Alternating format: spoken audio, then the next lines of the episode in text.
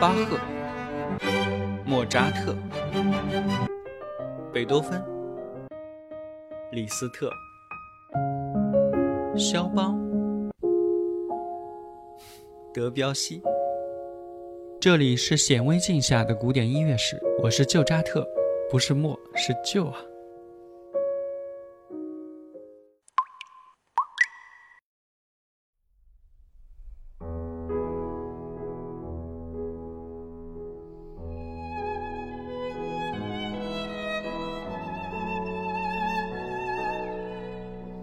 一八五七年六月二日，作曲家爱德华·埃尔加出生在英国的伍斯特郡。他的父亲是一名钢琴调音师，在当地开了一家唱片店。母亲也对艺术有浓厚的兴趣。八岁那年，埃尔加开始学习钢琴和小提琴。除此之外，他唯一接受过的正规的音乐培训，却是来自于1877到78年短暂访问伦敦时遇到过当地的老师上的小课。包括匈牙利籍犹太小提琴家阿道夫·波利策。波利策认为埃尔加有着成为当时英国领军小提琴独奏大师的潜能，但是在听了几场主要的艺术大师的音乐会之后，埃尔加感觉自己的小提琴演奏缺乏某种天赋，于是他放弃了成为顶级独奏大师的愿望。二十二岁那年。埃尔加在伍斯特成为随行乐队的指挥、辅导乐手，为乐器组合作曲并改编作品。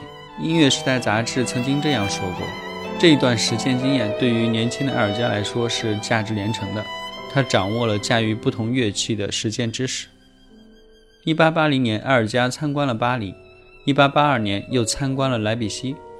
他听圣桑演奏管风琴，参加一流的音乐会。一八八二年，埃尔加写道：“我和舒曼相处了很长的时间，还有勃拉姆斯、鲁宾斯坦。这里的鲁宾斯坦应该是指安东·鲁宾斯坦啊，以及瓦格纳。我再也没有理由去抱怨什么了。”之后的七年里，埃尔加受雇于伯明翰威廉斯托克利管弦乐队，在里面演奏小提琴。他参加了乐团的每场演出。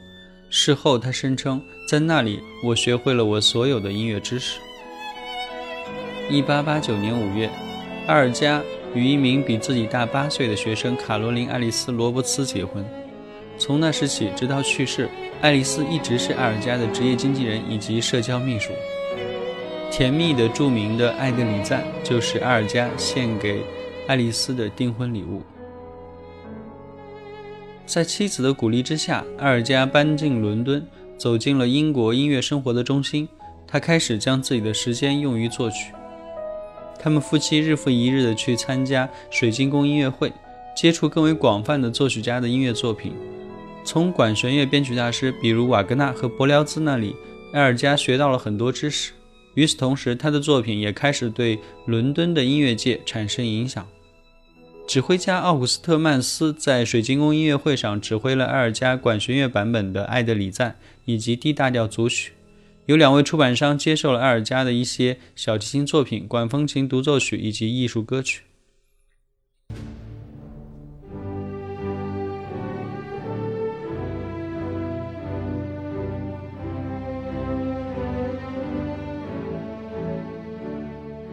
到埃尔加四十二岁那年，他创作了《谜语变奏曲》。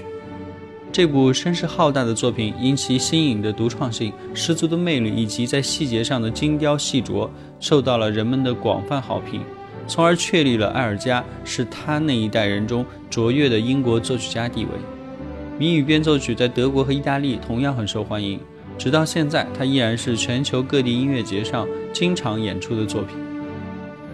而埃尔加最有名的作品之一，或许还是他那系列进行曲《威风凛凛进行曲》中的第一首。这部由五首短小进行曲组成的著名管弦乐组曲，创作于1901到1930之间。这首进行曲的中部经过填词后，作为单独歌曲，用于1901年皇家歌剧院举办的纪念爱德华七世加冕的节日音乐会，并且成为了英国的非正式国歌。在美国，这首歌曲被简称为《威风凛凛》或者毕业进行曲。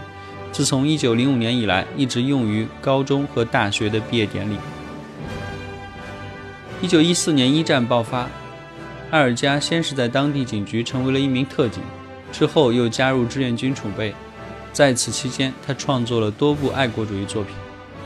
战争结束后，因为健康原因，他们夫妻俩搬到了乡村。在一九一八到一九一九年之间，埃尔加共创作了四部大型作品，其中包括《一小调小提琴奏鸣曲》、《A 小调钢琴五重奏》以及《一小调弦乐四重奏》。首演都非常的成功。他的妻子爱丽丝·埃尔加说：“爱德华正在谱写美妙的新音乐。”有件事值得一提啊，就是我们今天知道埃尔加著名的一小调大提琴协奏曲，应该是现代大提琴最经典的曲目之一了吧？不过呢，这部作品在一九二零年的首演中却是灾难性的失败，而且这还是由埃尔加亲自指挥伦敦交响乐团首演的结果。之后，这部作品一直默默无闻，直到1965年，由著名的大提琴家杰克林·杜普雷拿下了它。此后，这部曲子才开始广为演奏。这说明了什么呢？千里马还得有好骑手来驾驭啊！1934年，埃尔加病逝，享年76岁。他的死因是晚期大肠癌。据说在确诊时，他告诉医生自己并不相信来世。我相信能做的事只有彻底遗忘。他被安葬在小莫尔文圣乌尔斯坦罗马天主教堂妻子的墓旁。